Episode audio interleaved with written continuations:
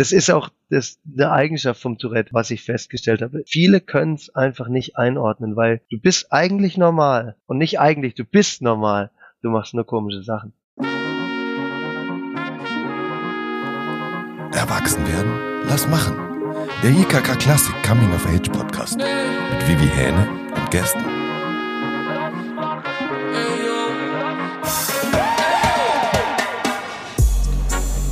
Hi und schön, dass du wieder da bist. Schnapp dir gerne deinen Kaffee oder Tee und mach's dir gemütlich, damit du auch nichts von unserem heutigen spannenden Thema verpasst. Ich habe mich für die Folge nämlich mit Martin unterhalten.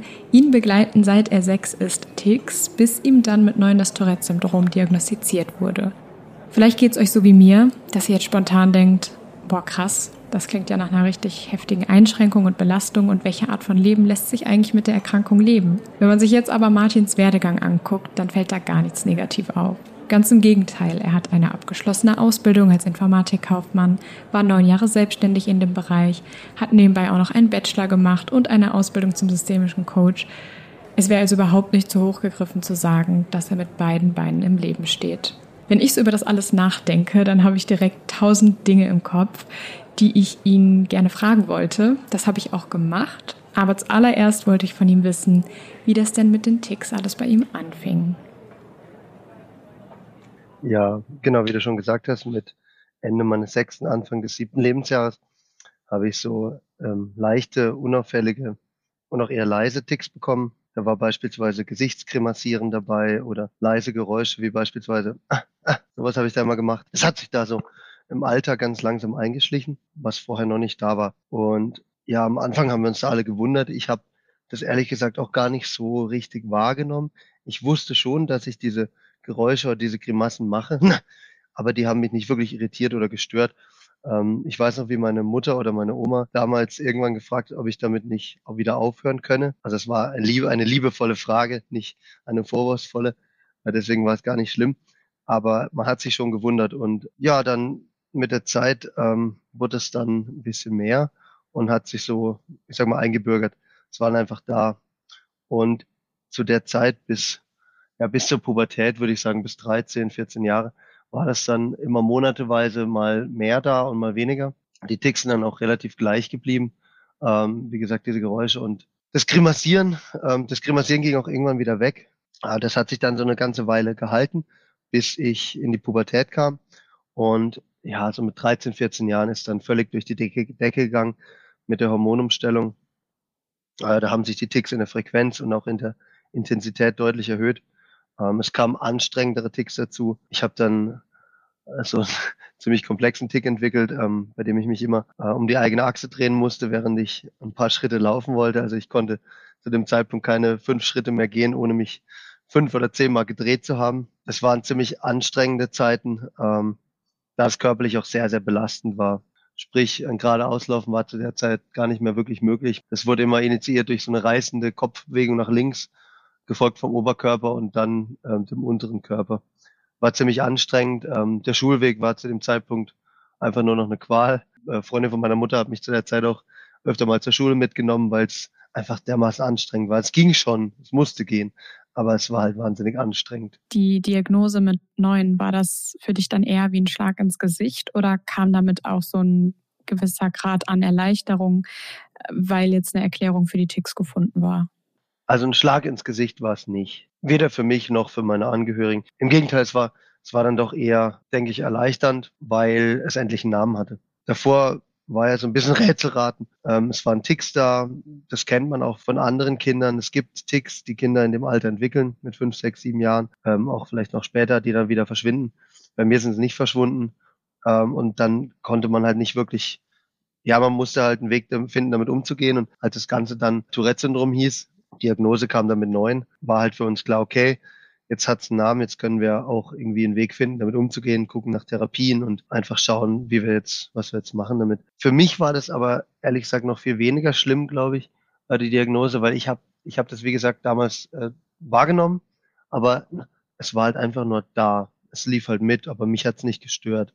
Die anderen Kinder in der Schule hat's auch nicht gestört. Ich glaube fast für meine Angehörigen, also meine Familie war das, gerade meine Mutter, die, die ja da auch wissen wollte, was mit ihrem Sohn passiert, ähm, war das viel wichtiger, dass man da endlich eine Diagnose hatte und dann auch einen Behandlungsansatz suchen konnte.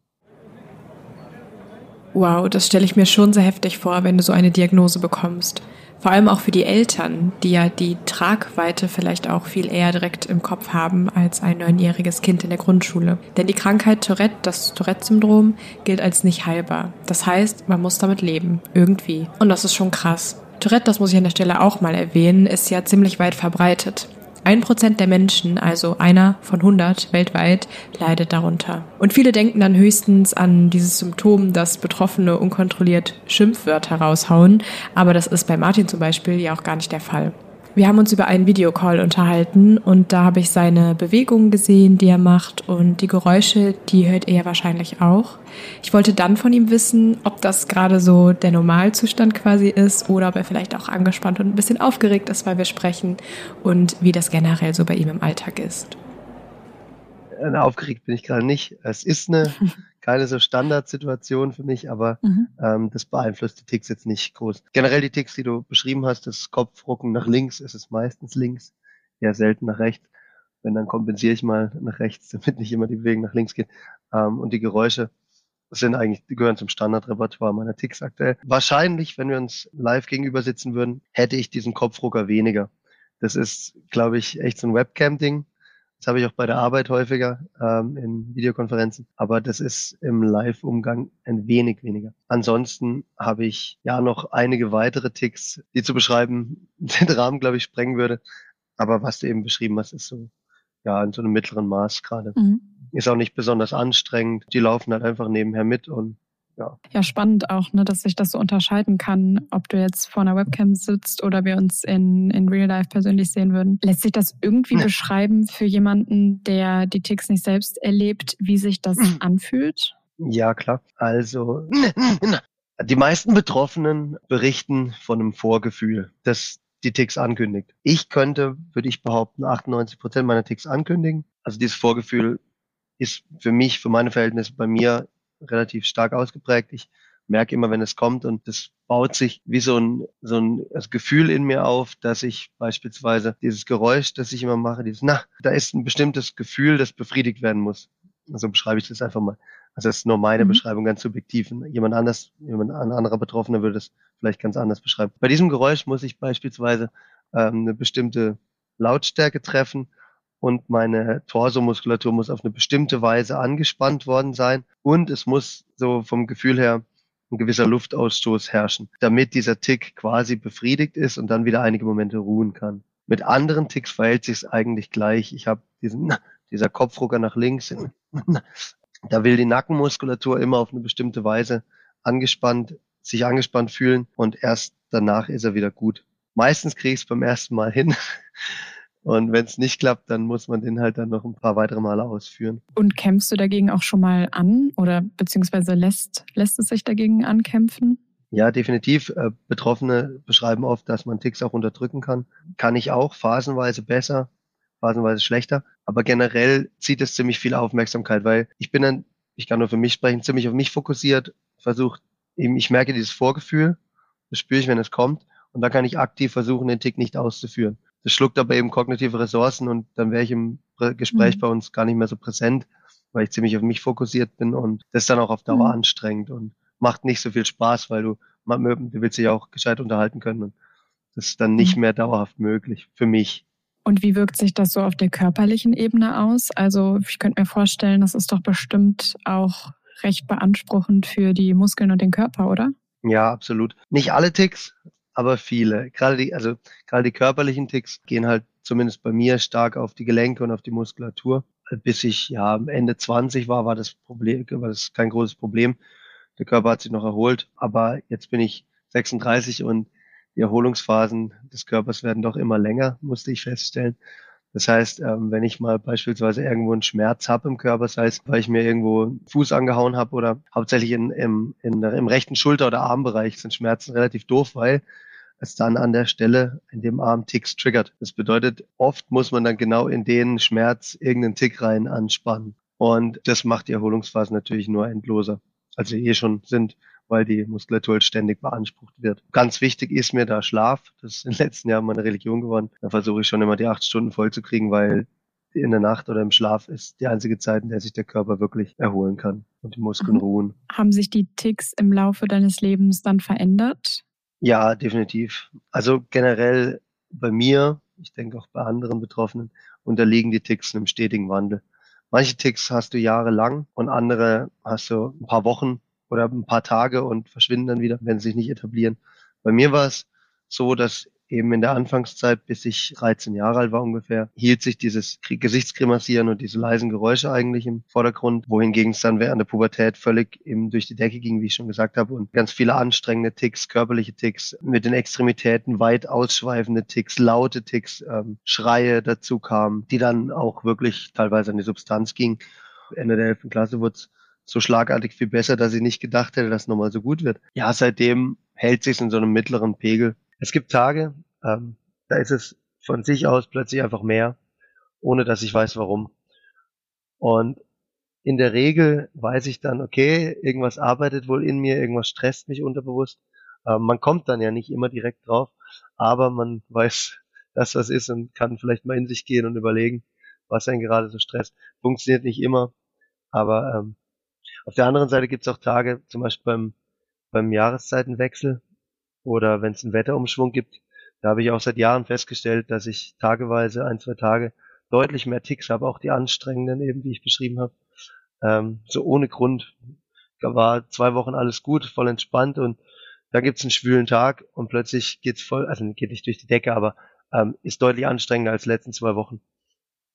Ähm, es muss nicht immer sein, dass unterbewusst was im Magen liegt, äh, wenn es mal ein Tag mehr ist, aber in der Regel ist es, also wenn es phasenweise deutlich stärker wird, dann liegt irgendwas unterbewusst, was arbeitet. Aber was ich halt aus dieser Phase gelernt habe, in der es dermaßen schlimm war und daraufhin so deutlich besser wurde, war, ähm, dass es immer wieder besser wird. Und das war eine ganz wichtige Erkenntnis für mich, weil auch als es dann später nochmal sehr anstrengend wurde, mit vielen intensiven Ticks, hatte ich halt immer im Hinterkopf, hey, damals wurde es auch besser und so schlimm wie damals war es nie mehr. Und es hat sich immer bestätigt, es wird immer wieder weniger auch. Eine richtig schöne Haltung, finde ich. Da kann man echt was von Martin lernen. Es wird immer wieder besser, selbst wenn du es in der Situation kaum glauben kannst ein Optimist oder vielleicht auch ein Realist, weil er es eben genauso erlebt hat. Aber ich kann mir vorstellen, dass auch der größte Optimist an seine Grenzen kommt, wenn die Umgebung dir gegenüber zum Beispiel intolerant ist, wenn es da Vorurteile gibt. Und darüber habe ich mit Martin auch noch gesprochen. Denn das Berufsleben kann einfach eine ganz harte, krasse Welt sein, in der du meistens für dich selbst einstehen musst, weil dir das normalerweise niemand abnimmt.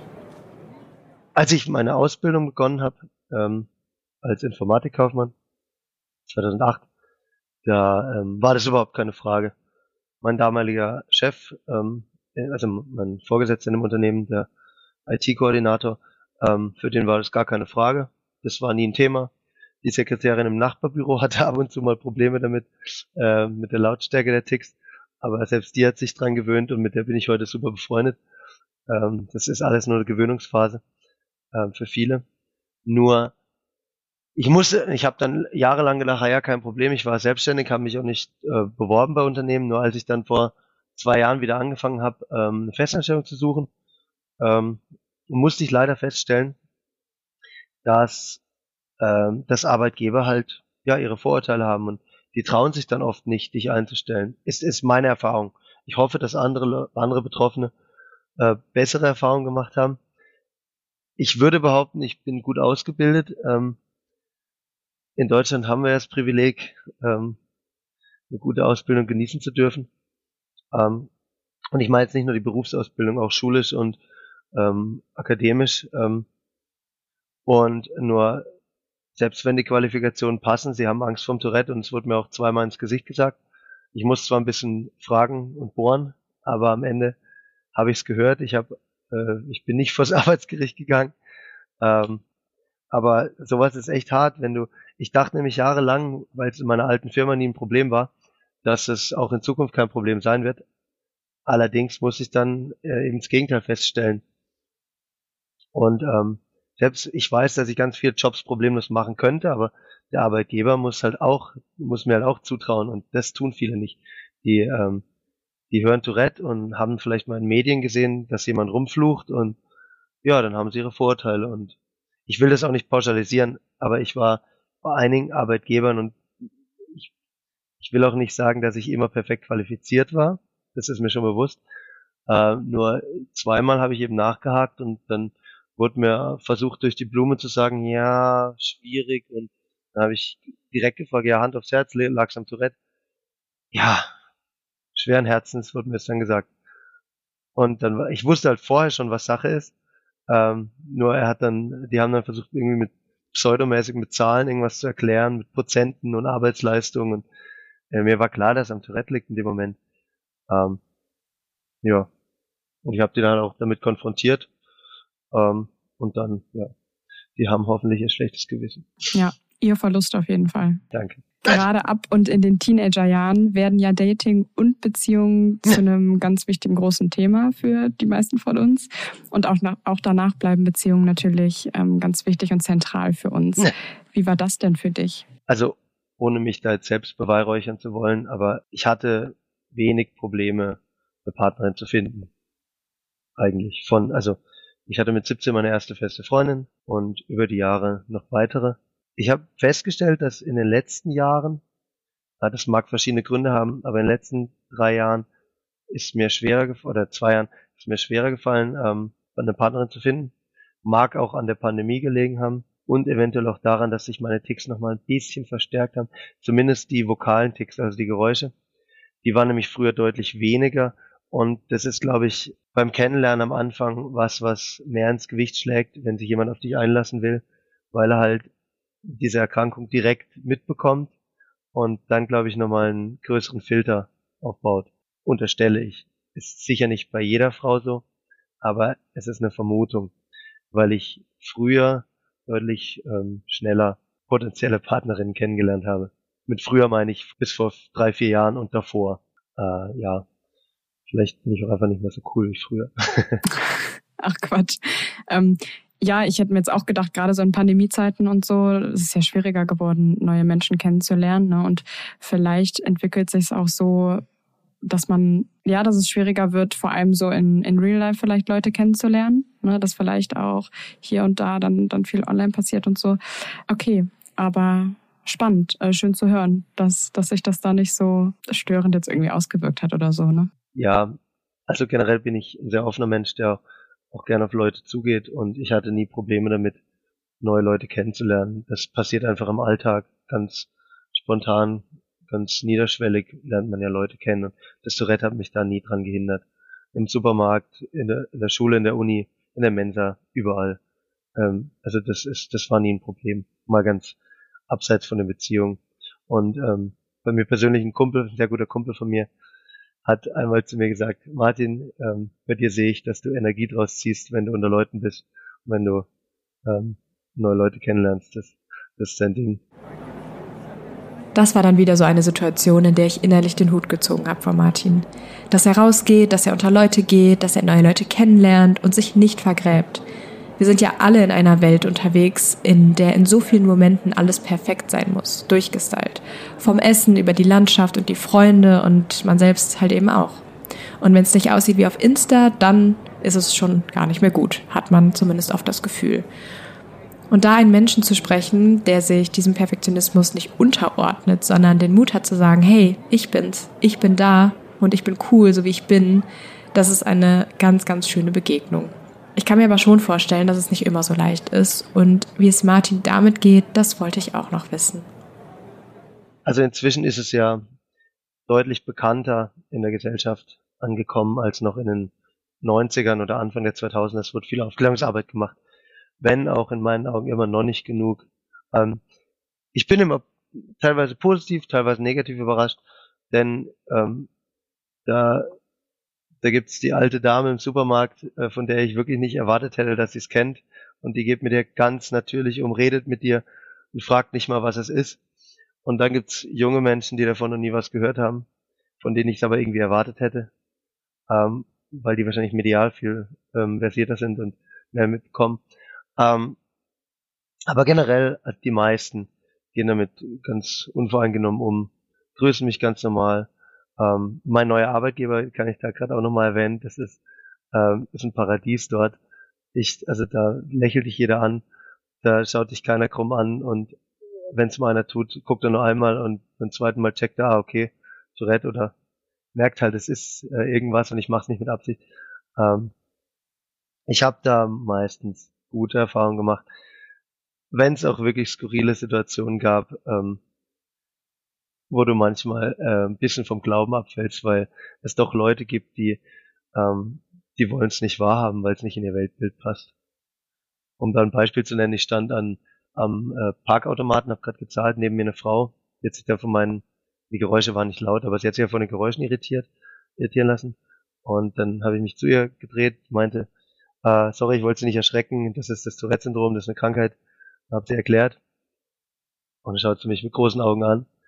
Zahlt weiter, ich zahle auch weiter, kam nochmal ein Tick, schaut mich wieder an, großen Augen.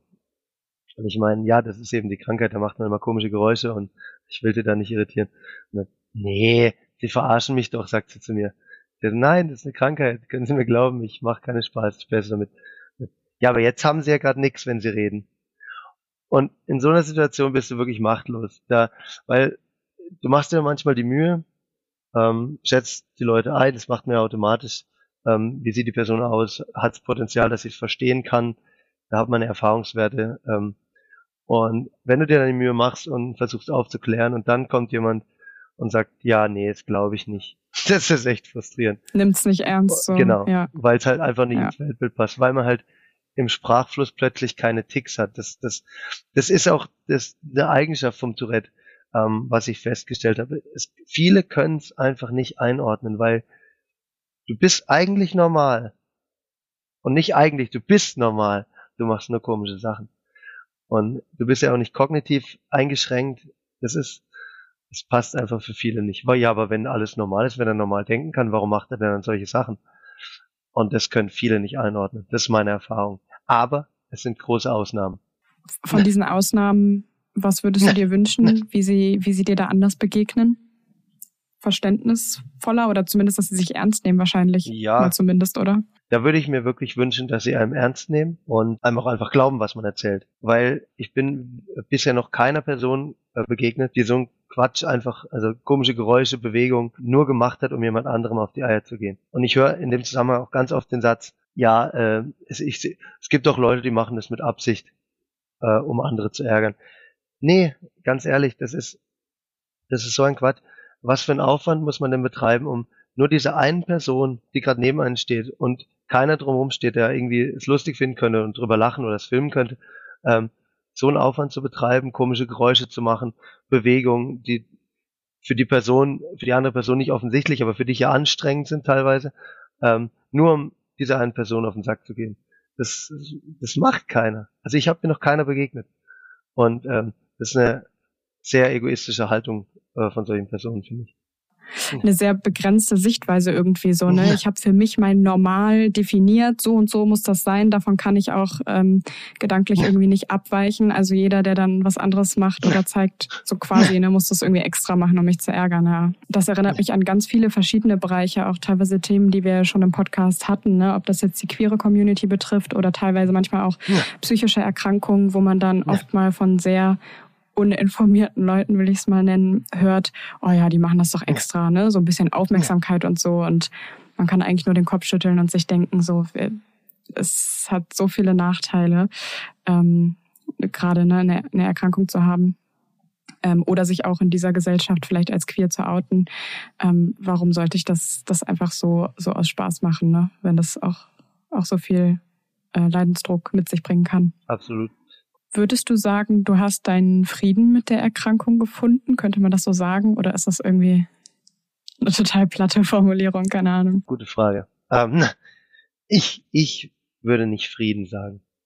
Denn, okay, wo, wo fange ich da an? Ähm, also, wie schon erwähnt, das Tourette läuft bei mir halt mit. Es ist halt da.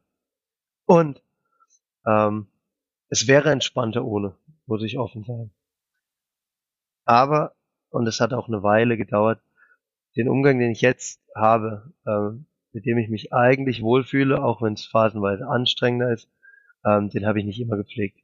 Früher oder früher, bis noch vor ah, ja, acht Jahren, da als ich gerade angefangen habe zu studieren, ähm, ich habe spät angefangen mit 27, ähm, habe ich habe ich immer noch versucht, es so ein bisschen für mich zu behalten, die Ticks ein bisschen zu unterdrücken in der Öffentlichkeit, dass nicht jeder sieht oder hab, hab wenn ich wusste, ich hatte gerade einen lauten Tick, habe ich äh, mich nicht so umgeguckt, um zu sehen, wer hat ihn wahrgenommen, wurde ich wahrgenommen und ähm, habe dann wirklich auch ähm, ja das Ganze so versucht ein bisschen klein zu halten, auch für mich, dass ich wusste, okay, die Öffentlichkeit weiß es nicht, also ist es auch nicht so groß. Und wie ich aber dann ähm, in meiner Heimatstadt angefangen habe zu studieren, saß ich plötzlich im Audimax im großen Hörsaal äh, mit vier, 500 anderen Studenten, Studentinnen und ähm, ja, dann war es halt da. Und dann wusste ich auch, jetzt sehen es alle. Und das war dann einfach so eine Situation, wo ich wusste, okay, jetzt werden es alle wissen, also was soll ich hier noch groß unterdrücken versuchen. Ähm, selbst wenn ich es versuche, wird es noch anstrengend sein. Sie kriegen es trotzdem mit, weil alle Ticks kann ich nicht unterdrücken. Und seitdem ähm, hat sich auch mein Umgang damit komplett ähm, nochmal verändert und ich, na, na, na, na, weil ich eben wusste, es kriegen alle mit, bin ich auch viel offensiver und offener damit umgegangen. Und wenn ich in eine neue Runde kam, wie im neuen Semester mit neuen Kommilitonen, dann habe ich es am Anfang angekündigt, habe es den Dozenten äh, gesagt, kurz gefragt, ob ich es in der Runde kurz erwähnen darf und dann war das okay. Und ich habe gemerkt, je offener ich damit umging, desto besser können auch alle anderen in meinem Umfeld damit umgehen. Weil oft haben die Leute dann ein bisschen ähm, ja so eine Vorsicht drin und wissen nicht, wie sie damit umgehen sollen. Viele haben das auch nicht, die kennen es oder die, auch wenn sie es nicht kennen, können sie trotzdem ganz normal mit dir umgehen, als hättest du kein Tourette. Aber bei einigen Leuten führt es dazu, dass die nicht in die Augen schauen können oder sind, sind, sind so reserviert und und äh, schaffen es keine drei Sätze mit dir zu reden, weil die Ticks sie entweder irritieren oder sie einfach nicht wissen, ob sie normal mit dir umgehen können, weil du hast ja was. Und seit ich so offen damit umgehe, ist es halt viel einfacher für mich geworden. Also haben wahrscheinlich die positiven Erfahrungen, die du so sammeln konntest, sehr geholfen, oder? Ne, zu merken, ich komme durch die Schule, ich kann den Job machen, den ich machen möchte, da auch gut drin sein und Freunde haben, Beziehungen haben. Das hilft dann wahrscheinlich, ne? Sehr gut zusammengefasst, ja, absolut. Also wichtig sind für mich immer, das habe ich auch irgendwann gesehen, Selbstwirksamkeitserfahrung, dass du merkst, hey, trotz dieser ganzen äh, Sache kannst du alles machen. Du bist quasi ähm, eigentlich normal. Du hast halt nur diese Geräusche und Bewegung. Wenn du jetzt so zurückdenkst an den Martin als Teenager oder Kind, Nein. was würdest du ihm denn mitgeben? Gute Frage. Ähm, ich würde mich direkt an den Martin als Teenager wenden in der Zeit äh, von 13 bis 17 Jahren, weil es da echt ähm, eine harte Phase war und ich würde ihm sagen, hey, mach weiter. Es ist gut, wie du es machst. es ist hart, ich weiß es, und ähm, aber mach einfach weiter. Das wird irgendwann wieder besser. Das kannst du mir glauben. Es wird immer, es gibt immer, immer wieder irgendwann eine bessere Zeit. Und ähm, es wird wieder weniger anstrengend sein. Halte durch. Wenn das mal nicht schöne Worte von Martin waren. Für mich war das Gespräch mit ihm super lehrreich und auch inspirierend. Ich finde es sehr beeindruckend, dass er ganz unbeirrt seinen Weg gegangen ist und auch so offen über das Tourette-Syndrom und was es so beeinflusst oder eben auch nicht beeinflusst spricht. Dabei finde ich, ist eines ganz deutlich geworden. Auch wenn die Erkrankung ihn kontinuierlich begleitet und das nicht immer einfach war und ist, ist es lange noch nicht alles, was ihn als Menschen ausmacht. Einige Infoseiten und Anlaufstellen haben wir wie immer in den Shownotes verlinkt, wenn du dich noch mehr mit dem Thema beschäftigen möchtest. Wir hören uns dann wieder, wie gewohnt, in zwei Wochen. Mach's gut und bis zur nächsten Folge. Hunderttausende Dinge, die wir auf dem Plan